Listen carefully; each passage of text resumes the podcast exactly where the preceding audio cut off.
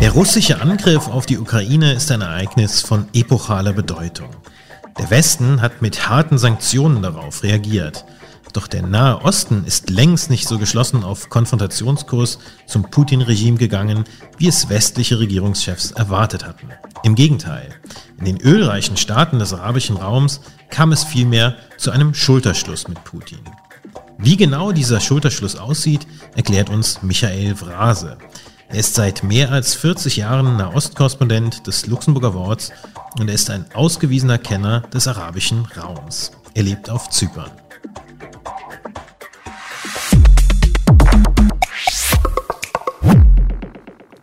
Michael, du verfolgst auch sehr genau die Ereignisse im Iran, wo es ja seit Monaten schon heftige Proteste gibt. Ich würde da auch gerne später darauf eingehen. Gerne. Ähm, was mit diesen Protesten, ob wir es da vielleicht sogar schon mit einer Revolution zu tun haben. Aber kon konzentrieren wir uns zunächst mal auf die Ukraine und den Nahen Osten. Ja, lieber Michael, die Staaten Ostens haben sich überwiegend klar positioniert. Man geht auf größtmögliche Distanz zu Russland. Wie blickt denn der arabische Raum auf diesen Konflikt in der Ukraine? Ja, der arabische Raum und der islamische Raum, sind nicht alles arabische Staaten, äh, blicken natürlich mit großer Sorge auf den Krieg in der Ukraine, aber in den, im Gegensatz zu den Staaten in Westeuropa, auch in Luxemburg, ist im Morgenland die Empörung über den Aggressor Putin weitgehend ausgeblieben. Die Regierungen in Riyadh, Abu Dhabi, Bagdad und natürlich äh, auch Teheran sehen keinen Grund, jetzt mit Moskau zu brechen, sich dem von Westen verhängten Sanktionen gegen Russland anzuschließen. Russland ist für die Staaten des Nahen und Mittleren Ostens weiterhin ein Handelspartner, ein lukrativer Handelspartner und das soll auch so bleiben. Besonders die Erdöl exportierenden Staaten wollen zum Ärger des Westens ihre Politik, ihre Strategien weiter mit Russland abstimmen. Im Vergleich zu den USA, so wird argumentiert, so argumentieren auch äh, Politikwissenschaftler in der arabischen Welt, habe man mit Russland die besseren Erfahrungen gemacht. Und in diesem Zusammenhang wird natürlich im Nahen und Mittleren Osten immer wieder auf die katastrophalen Invasionen der Amerikaner im Irak und Afghanistan hingewiesen, hingewiesen mit all diesen verheerenden Folgen. Sowie natürlich auch auf die amerikanische Duldung des, der israelischen Besatzung im Westjordanland, wo es ja in den letzten Tagen erneut zu einer furchtbaren Gewalteskalation gekommen ist. Du führst in deinen Texten im Luxemburger Wort öfter aus, dass so im arabisch-islamischen Raum kritisiert wird, dass der Westen mit äh, zweierlei Maß misst. Worauf ähm, gründet diese Kritik? Ich hatte ja bereits äh, kurz die amerikanische Irak-Invasion im Frühjahr des Jahres 2003 erwähnt als Präsident Joe Biden im Sommer letzten Jahres Saudi-Arabien besuchte, erinnerte ihn der saudische Kronprinz Mohammed bin Salman, äh, erinnerte ähm, äh, Biden den äh, saudischen Kronprinz Mohammed bin Salman an dessen mögliche Verwicklung in die Ermordung äh, des saudischen Dissidenten Kamal Khashoggi in Istanbul vor gut fünf Jahren und er ermahnte auch den saudischen Kronprinzen in diesem Zusammenhang die Menschenrechte einzuhalten. Und es das war alles auf einer Pressekonferenz. Und MBS, wie Mohammed bin Salman in der arabischen Welt genannt wird, konterte daraufhin und erinnerte Biden an die zahlreichen, wie er sagte, amerikanischen Vergehen, Kriegsverbrechen im Nahen Osten, die eben von der US-Armee begangen wurden, vor allem eben auch im Irak. Und konkret nannte MBS, also Mohammed bin Salman, auf dieser Pressekonferenz die amerikanischen Kriegsverbrechen in Abu Ghraib einem irakischen Gefängnis. Amerikanische Soldaten und Aufseher zwangen dort irakische Gefangene, sich nackt auszuziehen. Anschließend mussten sich diese nackten Irak, äh, mussten diese nackten Iraker auf dem Boden kriechen und wurden von ihren Aufsehern wie Hunde an der Leine geführt. Eine unerträgliche Demütigung. Zudem mussten sich nackte irakische Gefangene übereinander legen und anschließend wurden sie sogar noch von ihren Peinigern fotografiert. Und Abu Ghraib ist natürlich nur eines von unzähligen Vorfällen, die in die Kategorie Kriegsverbrechen fallen. Auch vor diesem Hintergrund, so argumentiert der Nahe Osten nun, hätten die USA nicht das Recht, die arabisch-islamische Welt zu belehren oder gar Solidarität mit der Ukraine einzufordern. In Wirklichkeit offenbare die Ukraine-Krise einmal mehr die Heuchelei des Westens, um, wenn es um den Wert menschlichen Lebens geht, sagte vor kurzem ein saudischer Politologieprofessor und betonte, wir in Saudi-Arabien sehen keinen Unterschied zwischen der Irak-Invasion des George Bush im Jahre 2003 und Putins Invasion äh, äh, jetzt im, im letzten Jahr. Diese Ansicht vertreten eigentlich fast alle Menschen im Nahen Osten. Die vielen Verfehlungen, um es einmal höflich auszudrücken, machen es den Amerikanern in der arabischen Welt und weit darüber hinaus, auch in Afrika, in Teilen Asiens und Südamerikas, nicht einfacher, sich im Ukraine-Krieg als Verfechter von Freiheit und Demokratie zu präsentieren. Oder wie gegenwärtig die Araber dazu auf, äh, äh, zu fordern, sich entschlossen gegen Putin und seine Ukraine-Invasion zu stellen. Du hast in den vergangenen Wochen ähm, ja mehrfach in Texten für uns, das Luxemburger Wort, die Lage ähm, erörtert und hast dann auch einen Schulterschluss festgestellt zwischen den Saudis und zwischen Putin. Was genau hat es mit diesem Schulterschluss auf sich? Das müssten wir nochmal erklären. Ja, gerne. Das war im äh, Herbst des letzten Jahres. Um das Regime in Moskau unter Druck zu setzen, hatten die USA und andere westliche Staaten ähm, die Saudi-Arabien und auch die Vereinigten Arabischen Emirate und andere erdölführende Staaten in der Region aufgefordert, ihre Erdölproduktion zu erhöhen. Das Ziel war eine nachhaltige Senkung der Ölpreise, was dann eben auch die russischen Kriegsanstrengungen, den russischen Kriegsanstrengungen geschadet hätte. Was hat aber Saudi-Arabien? Das genaue Gegenteil. In Absprache mit Putin vereinbarte man eine Drosselung der Ölproduktion, und zwar um zwei Millionen Barrel. Die Ölpreise stiegen daraufhin und zusätzliche Milliarden wurden in die russischen Kriegskassen gespült. Auch andere arabische Staaten und, und, und Iran sowieso, über den wir noch später reden werden, ignorierten westlich, am, äh, westlich-amerikanische Mahnungen, mit Russland zu brechen und intensivierten ihre wirtschaftlichen, politischen, was Iran angeht, auch militärischen Beziehungen mit Russland. Ja, wir haben müssen einfach festhalten, die amerikanische Rolle ist äh, zentral in diesem ganzen Konflikt und äh, eben auch die Frage, wie US-Präsident Joe Biden da agiert. Ich kann mich erinnern an ein äh, Zitat von Joe Biden, der mal sagte, mit Blick auf äh, den russischen Präsidenten, auf äh, Wladimir Putin, um Gottes Willen, dieser Mann kann nicht an der Macht bleiben. Dieses Ziel wurde dann zwar relativiert, doch es gibt immer noch sehr bedeutsame Stimmen, die sagen, das Ziel muss nicht nur die Rückeroberung des ganzen ukrainischen Territoriums sein, sondern auch ein Sturz Putins. So eine Aussage weckt natürlich im arabischen Raum Erinnerungen an den Irak. Richtig. Im Frühjahr 2003 war ja die US-Armee in den Irak einmarschiert, um Saddam Hussein zu stürzen, was dann auch gelang. Mehr aber nicht. Die amerikanische Irak-Invasion war extrem schlecht vorbereitet und führte letztendlich zum Zerfall der staatlichen Strukturen im Irak. Und die Folgen waren verheerend. Als ich im April 2003 in Bagdad war, konnte ich selbst beobachten, wie beispielsweise das irakische Nationalmuseum in Bagdad geplündert wurde, ohne dass die US-Armee eingriff. US-Soldaten sahen zu, wie Kunstschätze, das Kulturerbe der Menschheit einfach so abtransportiert wurde, in Lastwagen verladen wurde. Die US-Streitkräfte beschränkten sich in Bagdad vorwiegend auf den Schutz des Ölministeriums. Der Zerfall der staatlichen Strukturen im Irak führte zum Entstehen des sogenannten Islamischen Staates sowie zu einem Bürgerkrieg, in dem Hunderttausende Menschen von, von Menschen sterben. Und an dieses Fiasko wird im Zusammenhang mit dem Ukraine-Krieg heute gerne erinnert. Ein be, äh, befreundeter äh, Diplomat von mir, ein guter Freund in, äh, in Nicosia, der Hauptstadt von Zypern, verglich vor kurzem die Lage im Irak vor 20 Jahren mit der Situation in der Ukraine und sagte mir, Michael, der Sturz von Wladimir Putin ist durchaus wünschenswert, aber man sollte sich im Klaren darüber sein, dass die Folgen eines Machtwechsels in Moskau womöglich verheerend sein könnten, ähnlich wie im Irak vor 20 Jahren.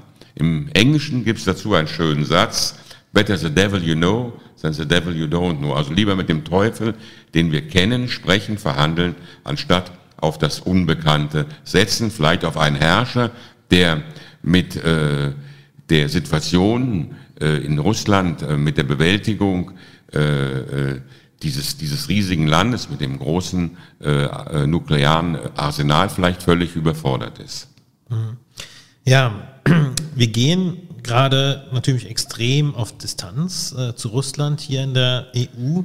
Das heißt, wir verzichten äh, weitestgehend auf Importe von Öl und Gas. Das Problem ist natürlich, wir brauchen die Energie und auch die anderen Lieferanten von Rohstoffen sind natürlich jetzt alles andere als äh, lupenreine Demokraten. Das war die Bezeichnung, die der damalige Bundeskanzler Scholz mal für ähm, seinen Kumpel Putin äh, benutzt hat. Wie ordnest du diese, dieses Gemenge ein? Ja, eine amerikanische Tageszeitung schrieb vor kurzem einmal, im Umgang mit Öl- und Gaslieferanten äh, im Nahen und Mittleren Osten habe man nur die Wahl zwischen Pest und Cholera. Staaten wie Saudi-Arabien, die Vereinigten Staaten, Iran, aber auch Venezuela, um nur einige zu nennen, werden von Autokraten oder äh, um es höflich zu formulieren oder von Diktatoren regiert, um es auf den Punkt zu bringen. Dennoch hat der Westen leider keine Wahl, keine andere Wahl, als mit diesen Staaten, äh, den Herrschern dieser äh, Staaten Geschäfte zu machen. Man sei halt in einer beschissenen Zeit, in einer schmutzigen Realpolitik angekommen, besuchte die liberale Tageszeitung äh, Taz in, äh, in Berlin die Reise des deutschen Wirtschaftsministers Robert, Robert Habeck nach Katar im Frühsommer letzten Jahres zu verteidigen. Ein anderes Beispiel ist Aserbaidschan. Die Kaukasusrepublik hat im letzten Jahr erneut Armenien angegriffen und hat seit dem September äh, seit dem äh, Dezember letzten Jahres die 1200, 120.000 Einwohner der Enklave Bergkarabach als Geiseln genommen.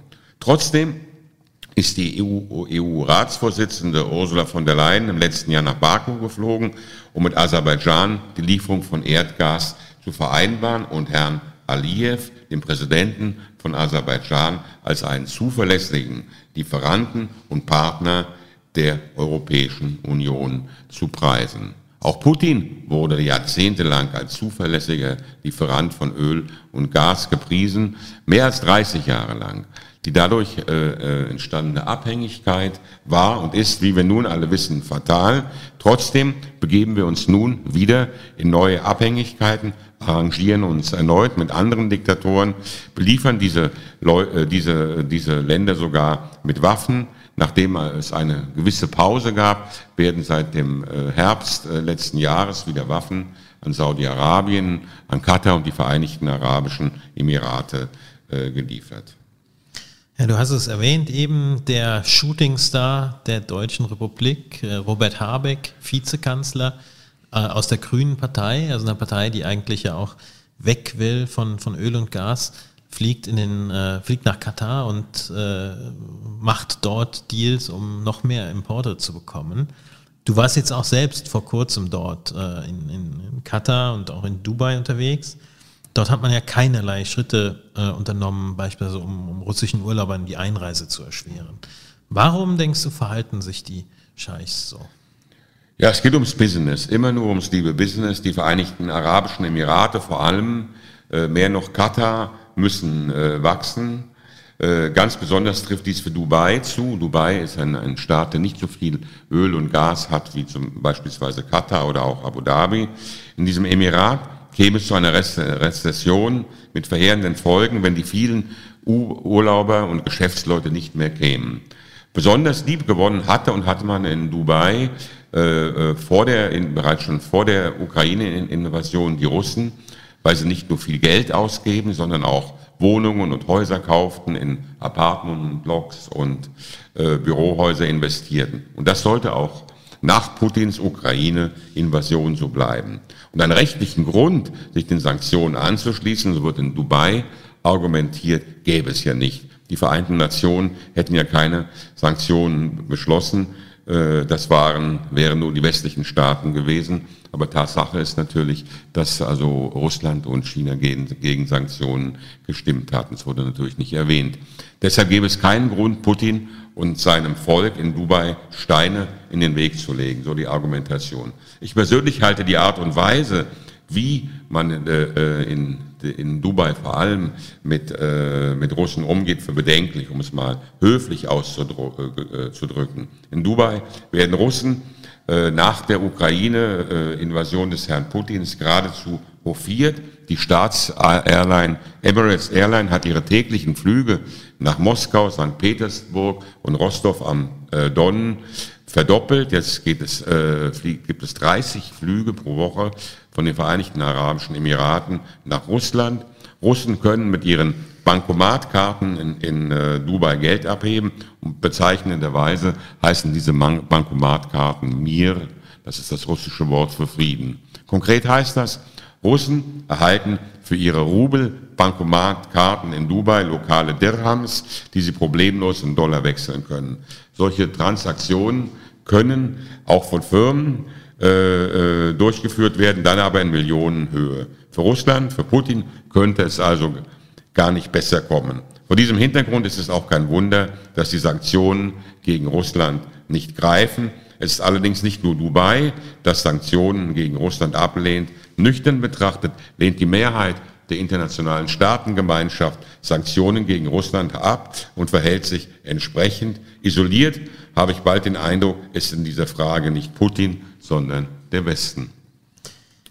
Ja, wenn man vom arabischen Raum spricht, äh, kann man nicht umhin kommen, auch Jemen anzusprechen. Das ist der Krieg, der 2014 begann, im gleichen Jahr wie der Krieg in der Ukraine, der ja nicht erst 2022 äh, begann, äh, sondern da erst eskalierte und auch 2014 begann. Ähm, Im Jemen, wie ist denn dort die Situation? Also ein Land ganz im Süden der arabischen Halbinsel, äh, in einem Krieg, der ja doch nie, ein bisschen unter dem Radar der internationalen Politik läuft. Kann man das so sagen?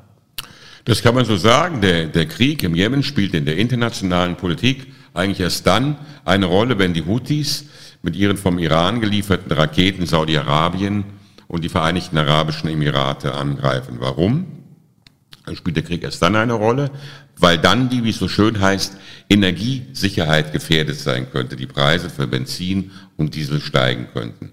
Die Energiesicherheit ist die Hauptsorge, was den Jemenkrieg angeht. Die 400.000 direkten Opfer dieses entsetzlichen Krieges, sowie jene 500.000 Jemenitinnen und Jemeniten, die als Folge von kriegsbedingten Krankheiten und Seuchen starben oder verhungerten, sorgen im Jemen nur selten für Schlagzeilen. Das sind fast eine Million Tote in dem Land. Unfassbar. Laut Erkenntnissen der UNESCO droht Jemen die größte Hungerkrise der Welt. Das Land steht am Beginn einer Katastrophe. 17,4 Millionen Menschen, das sind etwa 60 Prozent der Bevölkerung, sind auf Nahrungsmittelhilfe angewiesen und die Spenden zur Finanzierung dieser Nahrungsmittelhilfe, die fließen aus dem Westen leider, leider sehr, sehr stockend. Ja, auch gerade weil das so ist, weil natürlich auch die Spendengelder stockend fließen, ähm, sei vielleicht an der Stelle auch nochmal äh, gesagt, wie, äh, also klar, ist, ein Thema wie Jemen ist kein Quotenbringer, auch für eine, für eine Zeitung. Wir müssen natürlich auch schauen, was interessiert die Leser und Leserinnen. Ähm, und da ist natürlich so, dass äh, ein Text über die Ukraine äh, von denen wir natürlich auch sehr viele haben, äh, deutlich mehr Aufmerksamkeit äh, erfährt. Aber gerade auch die Kolleginnen und Kollegen der Politikredaktion, wir legen da schon auch Wert, dass wir dann auch diese ein bisschen vergessenen Konflikte immer wieder ans äh, Tageslicht bringen. Der, in dem Kontext auch ein Dank an dich, äh, weil nur durch Korrespondenten wie dich äh, werden wir da immer wieder auch darauf aufmerksam gemacht, weil das, das Schicksal dieser Leute ist natürlich äh, genauso wichtig wie das äh, jener in der Ukraine. Ja, es ist sehr, sehr positiv, dass das Luxemburger Wort als eine der wenigen sagen wir mal, deutschsprachigen Zeitung, muss man wirklich sagen, auch umfassend äh, über andere äh, Krisen in der Welt äh, berichtet. Und natürlich hat natürlich das Luxemburger Wort, und das freut mich als Korrespondent ganz besonders, natürlich mehr Platz zur Verfügung, eben um, um über Weltkrisen, um, um über Auslandsthemen zu berichten, als sagen wir mal an andere Zeitungen. Und ich hoffe, dass das auch in Zukunft so bleibt. Und ich von meiner Seite bin wirklich glücklich, wenn ich so umfassend wie möglich äh, über diese Krisen in äh, dieser Krisenregion äh, äh, Nah- und Mittelost berichte. Und es leider zu befürchten, dass auch dort äh, es bald nicht zu einer, einer friedlichen Lösung kommt. Wir können wirklich nur hoffen, dass, äh, dass es dort ja auch eine Zeitenwende vielleicht gibt. Aber ja, kommen wir so langsam Richtung Iran. Mhm. Ähm, das, das russische Regime äh, ist, ist nicht wirklich mehr salonfähig und das ist ja auch äh, etwas, was, es, was Putin verbindet mit äh, den Herrschern im Iran, mit den Mullahs, gegen die es ja auch schon seit 40 Jahren Sanktionen gibt. Ähm, jetzt arbeiten diese beiden Seiten, Moskau, Teheran, stark oder eng zusammen. Der Iran liefert beispielsweise Mittelstreckenraketen ähm, an die Russen und erhält im Gegenzug Kampfjets. Wie kam diese Allianz zustande und was hat sie für Auswirkungen? Ja, Russland und Iran arbeiten äh, im militärischen Bereich seit Jahren bereits zusammen und durch den Ukraine-Krieg hat sich diese Kooperation nun intensiviert. Iran ist einer der größten Waffenproduzenten in der islamischen Welt. Die Palette reicht über Panzer, Schnellboote bis zu Raketen diverser Reichweiten von 100 Kilometer bis fast 2000 Kilometer. Auch natürlich werden Drohnen hergestellt und äh, Drohnen, ähm, äh, welche nun an Russland im Ukraine-Krieg äh, geliefert werden von Iran. Dies offenbar auch in großen Stückzahlen. Diese Drohnen werden gegen äh, ukrainische Kraftwerke und andere Einrichtungen der Infrastruktur eingesetzt und versuchen, verursachen große Schäden. Und als Gegenleistung für diese äh, Drohnen ist Russland offenbar nun bereit, der iranischen Armee modernste Kampfflugzeuge vom Typ Su-35 äh, zu liefern. Die waren eigentlich ursprünglich für Ägypten bestimmt, aber die Amerikaner haben diese Lieferung dann an Ägypten gestoppt. Sollten diese äh, Kampfflugzeuge, diese Su-35 der Russen tatsächlich im Iran eintreffen und die Lieferung ist für Ende März äh, geplant, würde dies wirklich einen regelrechten Quantensprung für die iranische Luftwaffe bedeuten, denn die Flugzeuge, die gegenwärtig im Iran eingesetzt werden, sind mehr als 40 Jahre alt und stammen meistens noch aus der Zeit äh, des Schahs, also äh, 43 Jahre, äh, mindestens 43 Jahre alt, F4 und F14. Ähm, ja, im Iran ist ähm, seit September eigentlich ein Ausnahmezustand, kann man sagen. Also wenn man zurückblickt, am 16. September kam eine junge Kurdin namens Masa Amini zu Tode ihr sogenanntes Vergehen war, äh, sie verstieß gegen die strenge Kleiderordnung. Äh, man konnte also ein paar äh, Locken erkennen unter ihrem Hijab. Und sie wurde dann festgenommen, starb an den Folgen von Polizeigewalt. Und dieser Tod hat ähm, aber tausende Menschen auf die Straße gebracht. Es gibt seitdem ununterbrochen ähm, Proteste im Land. Und man fragt sich natürlich, äh, wie ist das einzuordnen? Ähm, was ist deine Meinung?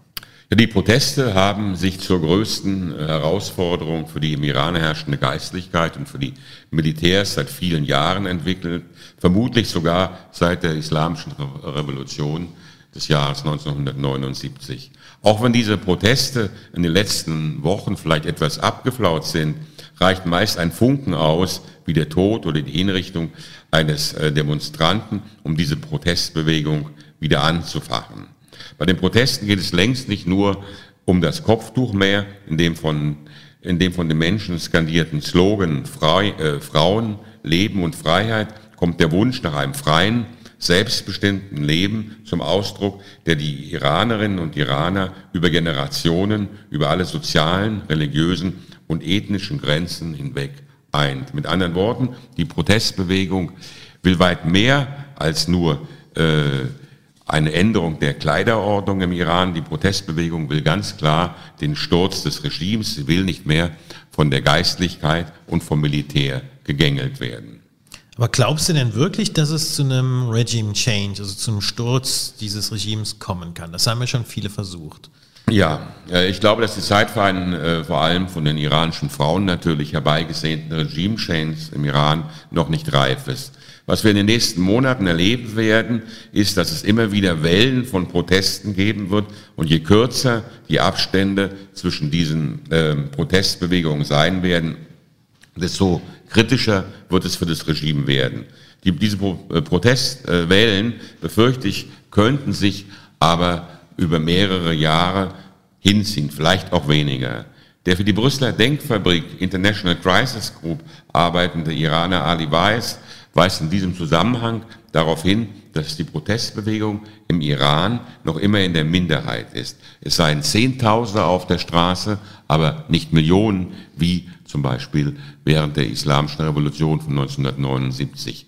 Die Mehrheit der iranischen Bevölkerung, sagt Ali Weiss von International Crisis Group, würde von der Minderheit, von der Mittelschicht gestellt werden und diese zögern noch immer, das wenige, was sie besitze, auch noch zu verlieren, ihren verbliebenen Wohlstand für eine unbekannte, unbestimmte Zukunft äh, auf das Spiel zu setzen. Und das ist, denke ich, der entscheidende Punkt. Es gibt bisher noch keine praktische Alternative zum Regime. Die Protestbewegung hat bedauerlicherweise, das muss man betonen, leider keine klaren Strukturen und erst recht keine Führung, keine charismatischen Führungspersönlichkeiten, wie es zum Beispiel der Ayatollah Khomeini vor 43 Jahren während der islamischen Revolution einmal war. Was uns fehlt, sagte mir ein iranischer Freund vor drei Jahren, als ich ihn in Shiraz besuche, ist ein Gandhi oder ein Nelson Mandela.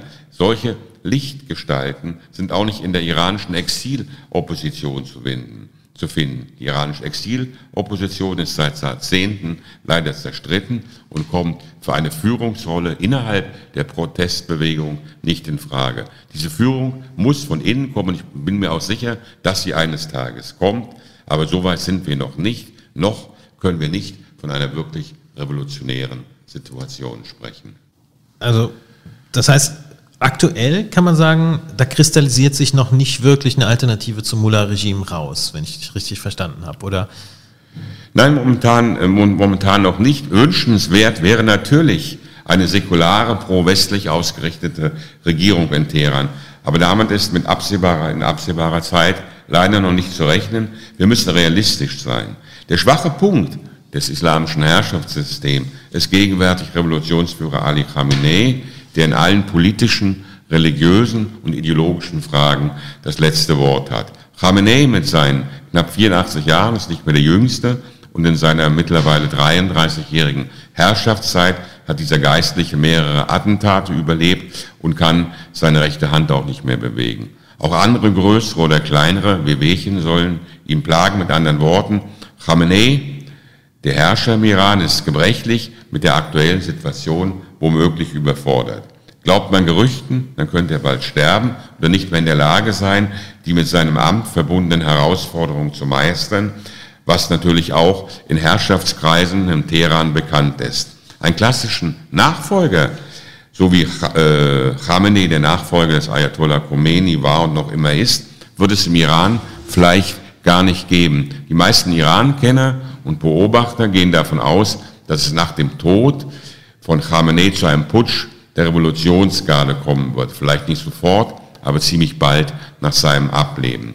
Die iranische Revolutionsgarde ist die mit Abstand größte und mächtigste politische und militärische Institution des Landes und hat in den letzten Jahren alle, Schacht, äh, alle Schaltstellen der Macht besetzt. Dazu gehören das Parlament, Innen-, Wirtschaftsministerium, Finanzministerium. Auch die meisten Kabinettsmitglieder sind und waren Revolutionsgardisten. Nach einer Machtergreifung der Revolutionsgarde könnte sich die Macht der Kleriker zugunsten nationalgesinnter Militärs verschieben. In einem solchen Falle, denke ich, wäre es vorstellbar, dass sich der Iran von einer Theokratie in eine militärgestützte Autokratie verwandeln könnte, vergleichbar etwa mit Ägypten, dem größten arabischen Land. Das wäre nicht wirklich eine Verbesserung für die, für die Menschen im Land, die Freiheit sich ersehnen. Aber was würdest du denn sagen, was kann der Westen tun, um äh, diesen sich nach Freiheit sehnenden Menschen, äh, die an der Protestbewegung teilnehmen, um denen äh, zum Sieg zu verhelfen? Ja, die Antwort äh, ist vielleicht etwas überraschend. Ich denke, er sollte gar nichts tun. Betrachtet man die 43-jährige Geschichte der Islamischen Republik, haben Interventionen des Westens oder auch arabische Interventionen dem islamischen Regime meistens geholfen, seine Macht zu festigen. Auch der irakische Überfall auf Iran im Sommer 1980 und der nachfolgende achtjährige Krieg äh, trugen zur Festigung des islamischen Regimes in Teheran bei. Auch in Syrien, das sei an dieser Stelle vielleicht noch kurz erwähnt, scheiterten die Interventionen des Westens im Irak und Afghanistan, das sagten wir schon, verursachte der Westen, die USA und ihre Verbündeten Chaos und Zerstörung. Es entbehrt nicht einer gewissen Ironie, dass es ausgerechnet Russland und der Iran sind, äh, die das Überleben des syrischen Diktators äh, Bashar al-Assad garantieren und diesem Diktator jetzt ermöglichen, sich langsam aus der regionalen und internationalen Isolation zu befreien. Wir haben mit der Ukraine angefangen. Ich würde da auch gerne doch nochmal drauf äh, zurückkommen, gerade auch, weil jetzt in diesen Wochen natürlich, äh, wo die, die, die groß angelegte Invasion äh, sich bald jährt, äh, alle Augen dorthin blicken und alle auch sich fragen, wie kann es da weitergehen? Ähm, Michael, du hast 43 Jahre Erfahrung in der Berichterstattung mit Kriegen. Beim, beim ersten Golfkrieg äh, fing das an, du hast viel gesehen. Ähm, was ist deine persönliche Einschätzung? Wie kann man diesen Krieg äh, zu einem Ende bringen? Ich, ich denke, dass äh, Waffenlieferungen, zusätzliche Waffenlieferungen nicht äh, der richtige Weg sind. Ich glaube, glaube nicht, ich glaube, dass äh, der NATO-Generalsekretär Stoltenberg falsch liegt, wenn er nun sagt, dass man mit zusätzlichen Waffenlieferungen in der Ukraine einen äh, Frieden erreichen kann.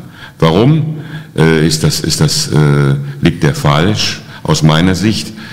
Ich habe, wie du schon sagst, 43 Jahre lang Kriege beobachtet in, in der Region und ich habe eben festgestellt, dass Kriege alles nur noch schlimmer gemacht haben, als es vorher war. Und ich habe wirklich Kriege im Iran, im Irak, im Libanon, wo ich fünf Jahre gelebt habe, im Tschad, in Somalia, in Afghanistan, im Kaukasus und so weiter beobachtet. Kriege haben alles nur noch viel schlimmer gemacht in der Region. Und ich denke, äh, die, äh, die Einsicht, dass äh, zusätzliche Waffen nicht zu einer äh, Lösung äh, im, im Ukraine-Krieg äh, führen, wie sie sich, sich das vielleicht die NATO oder andere westliche Kreise äh, vorstellt, die wird sich vermutlich auch bald äh, durchsetzen. Vor einigen Wochen, das ist glaube ich erst drei oder vier Wochen her, hatte der äh, amerikanische Generalstabschef äh, Milley äh, gesagt, dass äh, wir im Ukraine-Krieg ein Abnutzungskrieg gerade erleben. Und er sagte was ganz äh, Entscheidendes. Er verglich die Lage in der Ukraine mit der sogenannten, äh, äh, mit der Situation von Verdun im äh, Ersten Weltkrieg, wo ja fast eine Million Deutsche und Franzosen irgendwie jämmerlich verbluteten. Milli ist nicht davon überzeugt, dass zusätzliche Waffenlieferungen der richtige Weg ist. Äh, und man sollte es vielleicht äh, mit äh, Diplomatie ähm, probieren.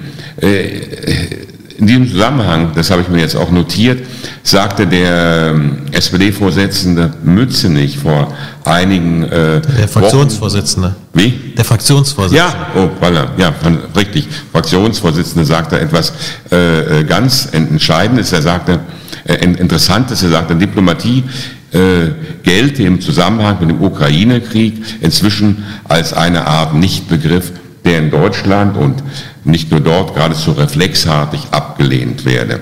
Und dann fügt er hinzu, dabei bedeutet Diplomatie keinesfalls mit Putin bedingungsloser oder gar über die Köpfe der Ukraine zu verhandeln. Diplomatie heiße vielmehr auszuloten, ob es Möglichkeiten für Verhandlungen gäbe, sowie die Voraussetzungen dafür zu schaffen. Und ich finde, das ist eine Formulierung, die im Grunde genommen für alle Konflikte ihre Gültigkeit hat oder haben sollte. Auszuloten, ob es Möglichkeiten für Verhandlungen geben kann sowie die Voraussetzungen für Verhandlungen erst einmal zu schaffen. Ich denke, diesen Versuch könnte man durchaus wagen. Warum? Das sagte ich schon, weil Krieg immer die schlechtere Alternative war und noch immer ist. Lieber Michael, herzlichen Dank für diese Einordnung. Vielen Dank. Gerne.